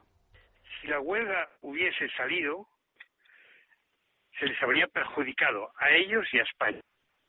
La huelga no ha tenido el seguimiento que se esperaba, pese a manifestaciones en plazas y calles, pero la, ciudad en la que yo vivo, que es Madrid, no ha tenido eh, esa ciudad, pues no han cerrado las tiendas y ha funcionado bien, por lo tanto la huelga no ha funcionado, no ha salido. Creo que el gobierno continuará adelante con sus reformas y con eh, presentar un presupuesto muy estricto para restablecer el equilibrio financiero. La huelga, por suerte, no ha tenido el efecto que pretendían los que la convocaron, que era impedir que España reforme lo que debe cambiar. El mercado laboral claramente es defectuoso. Si hay 5.300.000 personas que buscan trabajo y no lo encuentran, es que ese mercado no funciona. Evidentemente, todo el mundo tendrá que decirlo. Lo atribuirán a estas o aquellas causas, pero no funciona. Hace falta indudablemente una ley de huelga. La huelga está gobernada únicamente por un Real Decreto Ley del año 77, que es preconstitucional y creo que eh, se cometen abusos durante las huelgas que hacen daño tanto a los trabajadores como a las empresas y esos abusos deberían corregirse y la huelga encauzarse para que ese derecho fundamental se ejercite en favor de, todos. Bueno, pues eh, hablábamos antes de ejemplos. Eh, en Gran Bretaña, por ejemplo, eh, hay huelgas generales, pero sectoriales. Cuando se refieren a generales, que el paro pues tiende a ser completo, pero en, en sectores. En junio de 2011 hubo un paro de 24 horas de empleados del sector público. En Alemania, me corrigen ¿eh? si me equivoco, la huelga general política, como, como, la que hemos tenido aquí en este caso, pues es imposible. Salvo si se trata de una eh, movilizaciones de, por violación del orden constitucional o, algo, algo similar. En Estados Unidos, eh, sectoriales también, como mucho. Y, además en algún estado concreto, claro, ahí por supuesto, por supuesto varía y no se, eh, se autorizan paros en todos los sectores y estados. En Dinamarca creo que también, aunque en Dinamarca no tengo eh, todos los eh, detalles de cómo es, pero tampoco se permite este tipo de huelga que es, o sea, no es una huelga general del sector eh, del metal, una huelga general del sector de la minería, que significa que intentan hacer el paro máximo. Es una huelga general de todos los sectores y de todos los profesionales. Entonces, si, si estamos mm, intentando ver qué legislaciones hay cerca en, Europa y en algunos de ellos en, paraísos socialdemócratas, por decirlo de alguna forma, y en Suecia ocurre lo mismo y los sindicatos tienen poder eh, y más que aquí, pero no se, no se cometen estas, eh, estas barbaridades, ¿no? Yo supongo que de eso también se podría aprender y empezar a hacer una ley, no por fastidiar a los sindicatos, sino por no fastidiar a los trabajadores y la producción de, de un país, ¿no? Yo creo que sin duda eh, realmente es, difícilmente explicable como a estas alturas todavía no la tenemos. Eh, imagino que es un tema muy sensible, es un tema pues delicado que requiere un consenso. Eh, sería muy deseable un consenso entre los partidos mayoritarios en este sentido, pero eh, visto lo visto, yo creo que eh, en este momento hay un partido sensato y un partido mayoritario echado al monte y a la barricada. Y un esquema que asumimos, no, no, no, no, es mi intención criticar a los sindicatos de forma gruesa, pero no olvidemos una cosa, aunque haya que retrotraerse, UGT era el sindicato del Partido Socialista Obrero Español, Comisiones Obreras era el sindicato del Partido Comunista de España. Eh, y si seguimos con ese sistema y con esos dos sindicatos como mayoritarios, va a ser imposible esos consensos, porque en todo eh, va a haber eh, política, no hay ningún otro sindicato. Entonces, la representatividad de los sindicatos en España tampoco es. Eh, no, no, no, que ha habido acuerdos muy importantes con estos mismos sindicatos, ¿eh? yo lo recuerdo, ha habido acuerdos muy importantes. ¿eh? Por supuesto, pero eran los mismos sindicatos, quizá a lo mejor, como en todo en la vida, afecta mucho también las personas, ¿no? Pero sin duda, como organizaciones estaban ahí y ha habido acuerdos muy importantes. En el año 2002, yo creo, siendo ministro Javier Arenas, no bueno, ya no era ministro Javier Arenas, pero en el año 97, si no recuerdo, fue el primer, el primer acuerdo que tuvo el gobierno del Partido Popular y fue un gran acuerdo impulsado por el ministro Arenas. Es decir, y estaban los sindicatos también. yo creo que mm, que tampoco debemos pontificar todo. Es verdad que es que las personas inciden mucho, ¿no? Y la utilización que se hace de las normativas que Sí, desde luego no es lo mismo Nicolás Redondo Urnieta que... que... claro, entonces... Yo, yo eh, Javier, usted ha leído el artículo 28 y entiendo que el, el mandato constitucional ya está dado y por lo tanto es simplemente un desarrollo normativo de ley eh, ordinaria.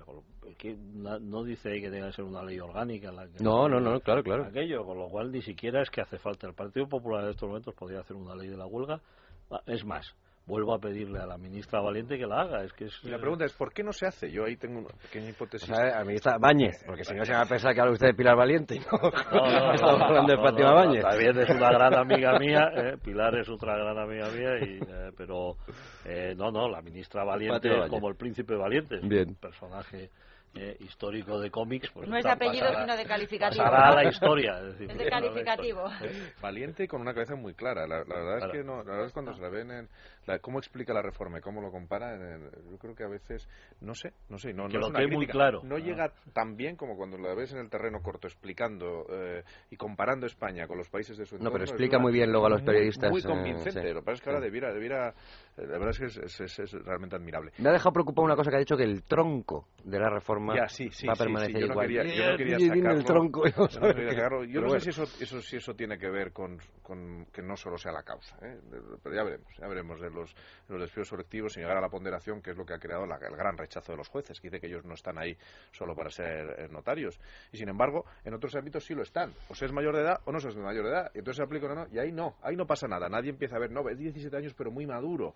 Y entonces no le aplica usted lo de los 18 años, por ejemplo. Razonable que sea mayor de edad. Es razonable, no es razonable, es un, es un, con 18 años como si fuese uno de 15, ahí no, pero aquí sí, aquí sí quieren. Pero esto, esto podríamos hablar cómo se mete la ideología, qué es lo que son los jueces en lo social y demás. Pero yo solo quería hacer una matización.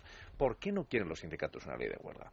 Realmente, y en, esta casa, es una idea que debiera gustar esta casa, porque quieren tener un entorno desregulado y donde la libertad se manifieste. ¿Y en ¿no? los sindicatos un entorno desregulado? Momento, momento, sí, pero con trampa con trampa. Si lo pensamos bien, las huelgas, históricamente, la huelga era un pulso que se echaba en el mercado. Y entonces las huelgas se ganaban o se perdían. Y cuando se perdía una huelga significaba que se consideraba baja voluntaria y estaba todo el mundo en la calle. Y cuando se ganaba una huelga porque realmente los trabajadores estaban convencidos de que había razón y no se pasaba una línea de piquete, como dicen los anglosajones, y, y, no, y el empresario pues daba su brazo a torcer, entonces se había ganado y todos volvían con sus incrementos. Y así era. Era un sistema muy liberal en el sentido, muy de, de que... ¿Qué, ¿Qué, es lo, qué, es lo, ¿Qué es lo que sucede cuando no está regulado un entorno? Pues que el que tiene más fuerza lo ocupa. Esas son las reglas de mercado, de alguna manera. Entonces, cuando el, los sindicatos ahora mismo lo que quieren es poder seguir haciendo uso de un entorno no regulado porque confían que con eso los piquetes pues van a poder hacer más cosas, por poner un ejemplo, tal, pero encima es un derecho fundamental. Pero con todas las garantías de no sufrir el perjuicio que se sufría antes cuando se perdía una huelga. Hmm. Y esa es la trampa. La trampa es que se mezcla la, la desregulación con la, con la regulación. Y, se, y hay espacios donde se actúa de una forma salvaje, puedo decir, o, o descontrolada, pero con la ventaja de como alguien que, que, que, pone petardos en clase, pero luego le dan, hoy no me gusta hacer nada por poner petardos porque tengo derecho a poner petardos. Bueno, esto es lo que genera una disfunción enorme que hay que ajustar. Además, en resumen, al buen liberal, la huelga, la, la, la huelga servía para mejorar las condiciones de los trabajadores, si se ganaban se mejoraban, si se perdían estaban todos en la calle despedidos o sancionados, y ahora son políticas. Era doble o nada. Digo, digo yo para hacer el resumen porque ha estado brillantísimo. La, no, no, no, pero, está bien, pero la desregulación en el ámbito liberal eh, eh, bueno, nos gusta cuando eso es lo que permite la competencia. Claro. La regulación es necesaria para permitir la competencia y la seguridad jurídica, y eso también es muy, muy sí, liberal. Sí, claro, claro. Y en este caso, mm, yo, ¿eh? no sé los demás, yo sí estoy pidiendo regulación de la ley de huelga. Eh, pero hay otra cosa importante, que parece increíble ¿eh? que a estas alturas de la feria hasta tengas que seguir oyéndolo. Y lo oímos en las radios y lo oímos en las televisiones y en todos los medios de comunicación. La gente esa que dice, yo vi el otro día a una chica que le intentó cerrar un piquete y que dijo eso, que es tan elemental como, oye, el mismo derecho que tienes claro. tú a hacer huelga, tengo yo a trabajar. Yo creo que eso es lo que debería de estar absolutamente claro y debería de, de, de algún, en algún sitio garantizarse ese derecho que es un derecho quizá no es fundamental, el derecho a la huelga quizás sí es fundamental y está en la Constitución, el derecho a trabajar también, ¿eh? pero no sé si el día de la huelga está tan definido como fundamental. Pero debía de estar claro y lo que no podemos hacer lo que no podemos hacer está es definido todos los días no es claro pero lo que no podemos hacer es ver esas imágenes de esa pobre chica a un uh, huelguista eh, que, pacíficamente, ¿eh? no estaba haciendo demasiado el burro, estaba poniendo unos carteles y tal. No, yo vi unas cuantas muy poco pacíficas. No, ¿eh? esta- yo- Una esta chica que- sentada esta que yo me aguantó refiero- chaparrón y sillas volando. Esta, Sí, sí, sí. esta que yo me refiero, esta que yo me refiero, Sí, no, sí. no, fue una cosa que vi en la televisión. Sí, O pero Esta que yo me para refiero robar en un bingo, ¿no? muy Ah, esto estuvo bien, esto estuvo Sí. bien, ¿eh? Eh, Se se aprovechó un piquete para Sí, robar en un bingo. unos Ah, sí, piquetes sí, al sí, bingo y aprovecharon para robar la caja, ya que estaban, pues oye, Bueno, pero para luego las cañas de después, ¿no? La de Cervezas las y a vivir. cervezas, las Eso, cervezas cervezas de y, a vivir. Eh, hablábamos de que una de las cosas eh, por los que eh, eh, yo decía que huelga ejemplar, pero no huelga ejemplar por, por nada, sino porque hay muchos que han dado el ejemplo de lo que y lo que se esperaba de ellos. Y la verdad es que ha sido ejemplar la actuación, eh, la actuación de la policía, garantizando el derecho a la huelga y el derecho al trabajo, aunque siempre hay excepciones, claro, que se escapan y que es imposible. Y nos encontramos con destrozos en Barcelona, ha sido tremendo, tremendo, además es que ha habido palizas. Pero ahí se mezclan están- muchas cosas. no, claro que se mez- yo creo que en todas partes se han mezclado, se han no mezclado muchas, mu- muchas cosas. que Sí, pues eh, la policía desplegó, poco, sí. eh, sí, la policía desplegó nada menos que 40.000 agentes, eh, lo que era el 75% de la plantilla. Eh, en Cataluña y en el País Vasco fueron las policías auto, bueno, los cuerpos de policía sí. autonómicos los que contuvieron la, la huelga general. Eh, en el País Vasco hubo 5.000 erchainas, Cataluña no ha dado la cifra, en total 176 detenidos, solo en Cataluña 74 y solo en Barcelona 50. Ujú. 116 heridos, 70 heridos eh, agentes de la autoridad, policías y 46 ciudadanos. En fin, eh, todo un despliegue policial eh, en el que, bueno, pues yo eh, también he querido hablar con el Cuerpo Nacional de Policía y preguntarles, eh, bueno, cuáles eran, eh, cómo se plantearon la, seguridad aquel día y, pues, Antonio Nevado, portavoz de la Dirección General de la Policía, nos explicaba esto. Ayer la Policía Nacional lo que hizo fue preservar el derecho de los trabajadores, tanto de los que querían ir a trabajar como del de aquellos que decidieron realizar huelga. Eh, se actuó de manera que hubiera la suficiente presencia policial para eh, poder garantizar eh, el cumplimiento de los servicios mínimos pues en los grandes centros de transportes, de distribución de mercancías y en aquellos que a lo largo del día eh, se eh, fue viendo que era necesaria la presencia nuestra para garantizar el, el cumplimiento de los derechos de estas personas. Y realmente el balance que podemos hacer al final del día es que no ha habido incidentes relevantes y que bueno dentro de lo que cabe eh, fue la normalidad fue la norma general a lo largo del día. Pues éxito del Cuerpo Nacional de Sí, si Policía, por supuesto de. Ignacio Cosido también. Y, de- y- y- y si, si uno se imagina que podía haber ocurrido con eh, la anterior persona que estaba en el cargo en la delegación del Gobierno en Madrid, bueno, es hacer un poco política Yo, si me permite, pero- sí quiero felicitar desde luego en su conjunto a la policía, a las fuerzas y cuerpos de seguridad del Estado en su actuación del día de ayer, por supuesto en la persona de su director general, ex compañero mío de Parlamento, Ignacio Ignacio Cosidó. Yo como diputada por Madrid, ciudadana de Madrid, felicito desde luego a la delegada del Gobierno, a mi buena amiga Cristina Cifuentes. Y yo creo que en su conjunto la actuación del Gobierno de ayer demostró cómo se puede, desde la responsabilidad, eh, garantizar derechos, derecho a la huelga, que hay que respetarlo, y desde luego el derecho al trabajo. Y desde luego yo creo que mm, yo viví, fui en Madrid, estuve, aunque teníamos pleno, fui al Parlamento andando precisamente para pulsar a primera hora de la mañana cómo estaba la calle. Cayo Lara se quejó de que estuvieran ustedes trabajando. Sí, se quejaba, sí, pero bueno, pues que Dijo que nosotros- estaban trabajando más que nunca. Es nuestra responsabilidad Yo para los que tuve, nos han yo tuve juicios, pero es que estaba en servicios mínimos. Bueno, pues yo desde luego vi una situación en Madrid bien e incluso, insisto, el despliegue de la policía con además con una ponderación y con una actuación verdaderamente encomiable y haciendo valer, la- las cafeterías estaban abiertas, los comercios abrieron, las grandes superficies abrieron y por lo tanto, bueno, yo insisto, vivo en Madrid y creo desde luego que los datos arrojan Ajá. que el éxito en este caso del, de la presencia y de la actuación del comportamiento Dijeron de las algunos- fuerzas y cuerpos de seguridad del Estado ha sido estupenda. Dijeron algunos, nos han roto los esquemas. Sí, algunos dijeron nos han roto los esquemas y a otros nos los rompieron cuando nos enteramos que a primera hora de la mañana, Javier, había piquetes, que nos lo contaba nuestra compañera Cristina Altuna de Informativos, piquetes en la cafetería tomándose el café antes de salir a, a, la, a la huelga.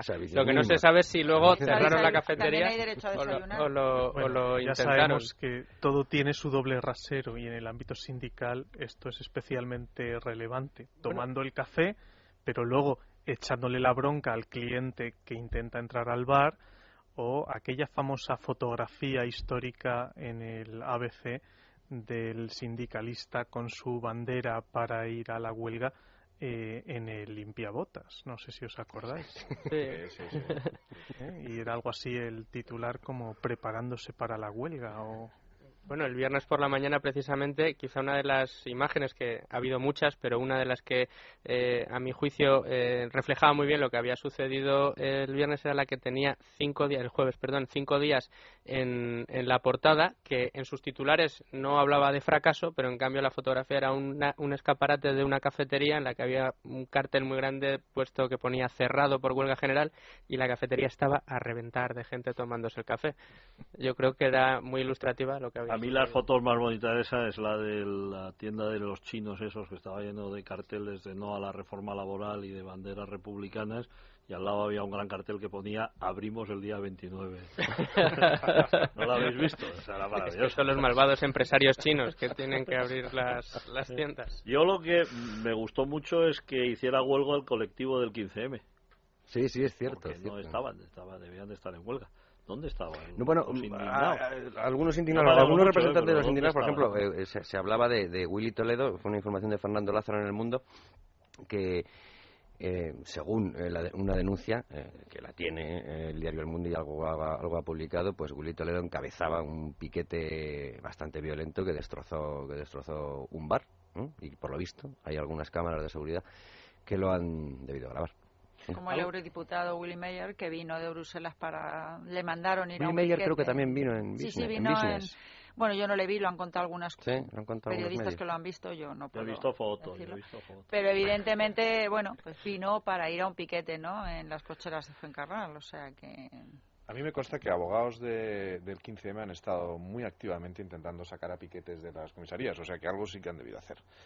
Ah, bien, bien. Bueno, pero el 15M tampoco es un movimiento. Pero en fin, yo creo que de verdad es, la situación en España es absolutamente grave, preocupante, dura. Yo creo que, bueno, además de hablar de de los sindicatos. Eh, lo que tenemos que hablar es de cómo sacamos a España de esta crisis, de las reformas que está haciendo, que va a mantener y que va a hacer el gobierno y que son las que España necesita. Estamos todavía analizando. Yo creo que eso es verdaderamente, en este momento, de verdad, es que mm, hay que hay que darse cuenta de la gravedad de la situación y a mí me preocupa que los sindicatos no hacemos más que oírles hablar de conservar el puesto de trabajo, de que usted va a ser más fácil despedir, pero si es que de verdad que lo que importa en esta reforma es que sea más fácil contratar, que sea más fácil contratar y que el despido sea el último recurso que tenga el empresario.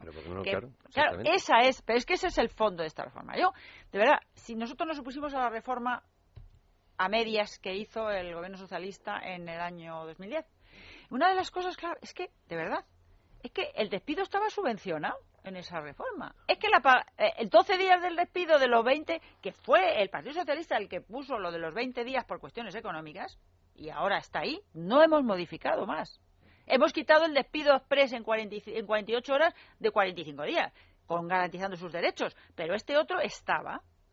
Y lo pagaba 12 días a los empresarios el Fogasa. Se los pagaba.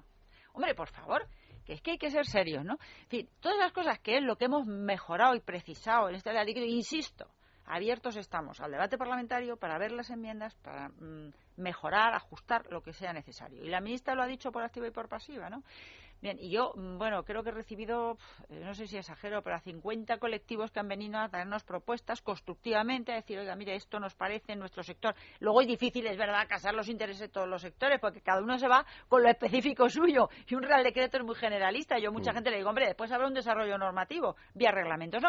Pero bueno, dicho esto, que es más bien una anécdota, pero sí en la que demuestra que estamos abiertos a recibir sugerencias de todo el mundo y a negociar con los representantes de la soberanía popular en el Parlamento, que es el ámbito por excelencia del debate, para recibir alternativas, llegar a acuerdos y ver que de qué manera podemos mejorar aquellos aspectos que sean mejorables, insisto, sin perder la esencia de lo que España necesita. Porque es la responsabilidad del Gobierno y, desde luego, del grupo mayoritario que lo sustenta en el Congreso. Y si les queda un ratín, a ver si pueden empezar a elaborar una ley de huelga. bueno, espérate que pasemos el rubricón este de las reformas. Y no olvidemos que los sindicatos eh, llevan tres años más o menos, en periodo de aportar para una reforma laboral. Es decir, que esto no es algo que se le ha hecho por la puerta de atrás y sin avisar a nadie, ¿no? Eh, en la legislatura anterior, gobernando el Partido Socialista y, y, por tanto ellos muy cómodos en esa situación, eh, pues tuvieron más de dos años para aportar algo en positivo a cambiar el marco laboral español, no lo hicieron. Ahora, y de hecho fue muy significativo que el presidente Rajoy, antes de tomar posesión, ya eh, estuvo en contacto con ellos.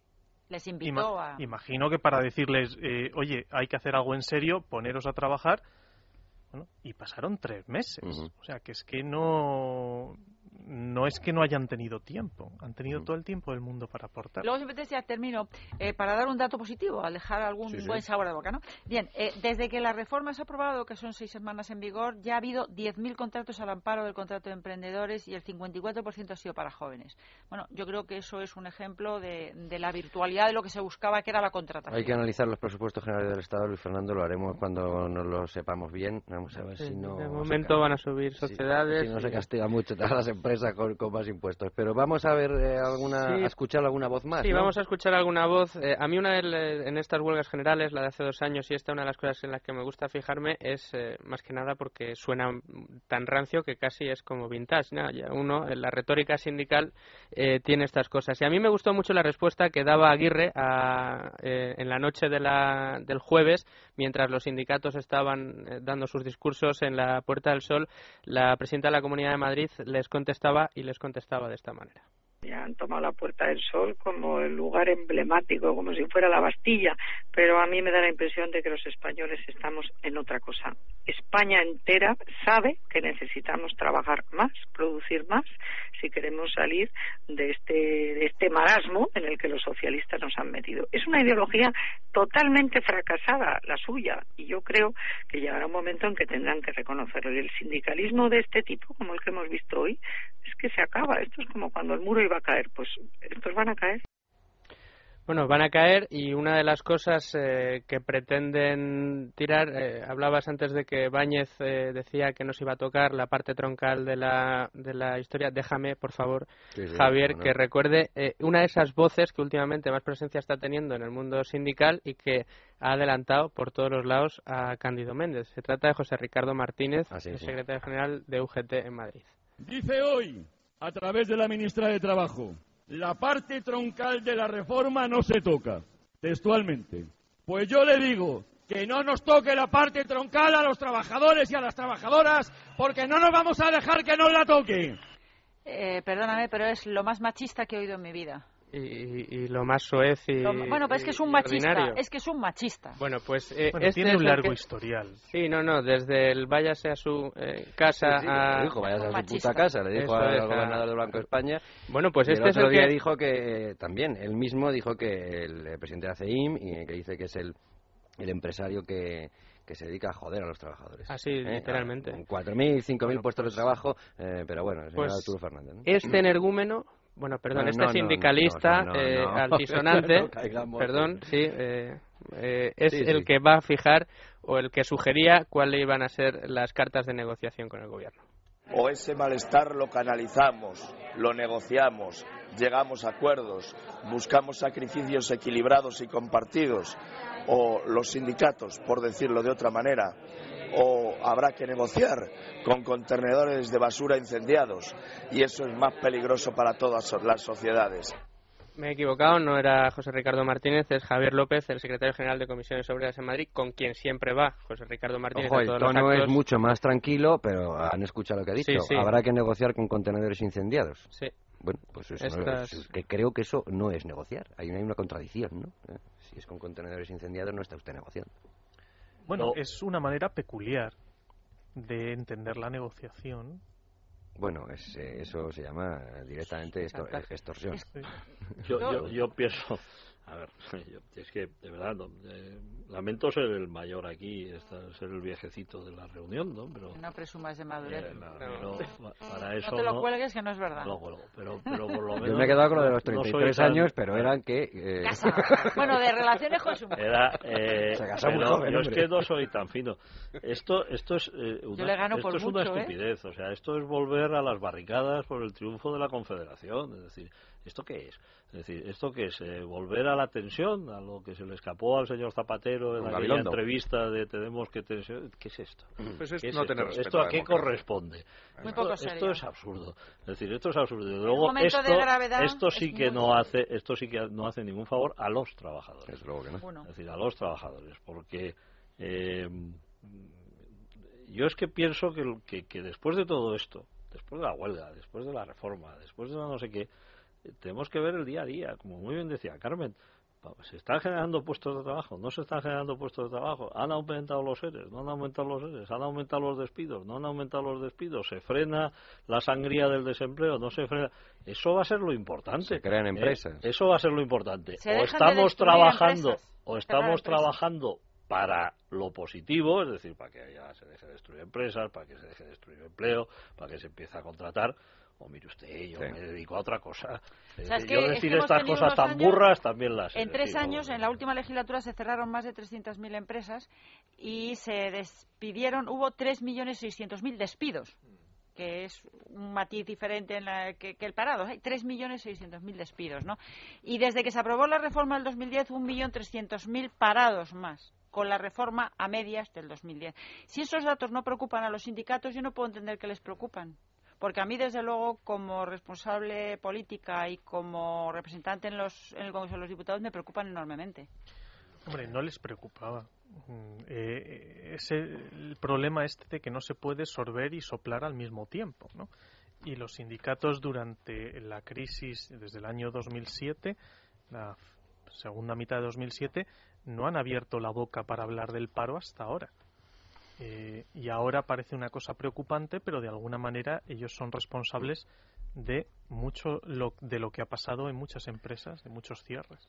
Bueno, tenemos que terminar, no cerrar. Nosotros siempre recomendamos artículos, algo de bibliografía, por supuesto abierto a que, nos recomienden ustedes, hombre, si no es todo el Aranzadi, mejor, una cosa así, para poder consultar. Pero de momento artículos... Solo por, eh, por citar algunos artículos, eh, tenemos aquí al autor Fernando Vizcaíno de SAS, la necesidad de una ley de huelga que permita que los trabajadores le digan a los sindicatos si están de acuerdo o no con sus líneas de trabajo. un título cervantino. Podríamos haber dicho de cómo. Descriptivo. Descriptivo. Ya, es que ya con leer el título ya puedes decir que has leído el artículo. Lo desarrollas y si no, no, no, no, es muy clarito el artículo, es verdad, es muy, es muy claro y se agradece, sí señor. En la, en la página web de debates y en Libertad Digital aparecerán también documentos eh, con los que hemos eh, documentado la sentencia del Tribunal Superior de Justicia de Madrid, también algunas noticias, otros documentos con los que hemos eh, documentado este programa. El papel FA es una necesaria reforma laboral de otro de su autor que también está aquí, Valentín Bote Álvarez, y también artículos como el de Francisco Aranda, Libertad Digital, el piquete de Christine Lagarde, Luis del Pino, piquetes informativos que el viernes por la tarde eh, estaba eh, al lado de una noticia en la que se hablaba del paquete del piquetero que habían descubierto a un piquete en Sevilla y que dijo que esas cosas se las habían puesto ahí en el coche que él no que él no recordaba haber puesto clavos eh, tornillos etcétera. Eh, Agapito Maestre viva la democracia eh, Cristina Losada una de nuestras ficciones y Emilio Cammani y ahora a tomar unas cervezas. Alguna recomendación que se les ocurra nos podemos leer un libro así que no no sé para entender un poco más esto o conocer yo qué libro se en otros lugares yo libro no pero la sentencia que está está colgada de lo del metro, esa, esa hay que leerla. Esa, es, esa, esa va a pasar a ser cuerpo doctrinal fundamental. Pues yo, si alguien tiene interés en la historia de, la huelga Por supuesto y, en el mito de la huelga revolucionaria, porque en el fondo esto también tiene que ver con, tiempos no democráticos en los que alguien pensaba que a través de la violencia iba a conseguir el poder político. ¿no? Entonces es muy interesante estudiar la Alemania de Weimar y estudiar algunos profesores de Derecho del Trabajo de aquella época. Hay un librito que nadie va a encontrar, se llama El Derecho. Hay eh, Hugo Grocio, que es el gran padre del derecho burgués, digamos, eh, tiene un libro que se llama Jus Belli Ac Pacis, eh, que es el derecho a la guerra y a la paz, donde defendía el derecho, digamos, de la burguesía de de comerciar, al final. Es un poco su idea básica, es las ideas que dan luego lugar a la Revolución Francesa. se encuentra en seguro. Esto se lleva luego, en, los, en la República de Weimar, algunos teóricos alemanes, pues que estos siguen la historia de las ideas hasta llegar a su conclusión, es el derecho a la guerra y a la paz en el derecho al trabajo. Entonces es la idea de que igual que la burguesía rompió a sangre y fuego con los eh, con las con las monarquías y con el antiguo régimen los trabajadores tienen el derecho a romper a sangre y fuego con los empresarios porque están siendo expropiados y les están tratando como un medio de producción. Entonces eh, hay unos hay una literatura muy interesante muy potente muy de filosofía alemana y muy radical sobre esta idea que subyace detrás de la huelga como mecanismo violento de cambiar el orden social. Lo que pasa es que eso cuando se está en democracia pues o se es demócrata o se es otra cosa no Valentín alguna bueno ese papel es que también era bastante ilustrativo, lo, lo tenemos, eh, lo tenemos vinculado. Yo me uno a leer la, la sentencia del, tribunal, eh, que seguro que da mucho entretenimiento para este fin de semana y para empezar. Y además es pues, poquita cosa, son cuarenta y tantas páginas. 48, si no recuerdo. Menos que la reforma laboral. Sí, menos que la reforma laboral, no está mal. Bueno, pues eh, hasta aquí hemos llegado, Luis Fernando. Tenemos que ir preparando los presupuestos generales de Estado. Que, ya estoy sacando la calculadora. Sí, sí, sí, sí. Bueno, muchísimas gracias eh, a los cuatro. Forman ya parte del gabinete jurídico de esta casa para que les hagamos preguntas sobre el derecho laboral, que falta mucha información sobre eso. Y luego pasa lo que pasa. Y a ustedes, pues el próximo fin de semana ya veremos, Luis Fernando Quintero y yo, de qué nos ocupamos. A lo mejor los presupuestos, depende de... Uf, no, no, no, la semana que viene no. La semana que viene no, la siguiente. La siguiente, la siguiente nos ocuparemos de ello. Hasta entonces, amigos. Debates en libertad con Javier Somano.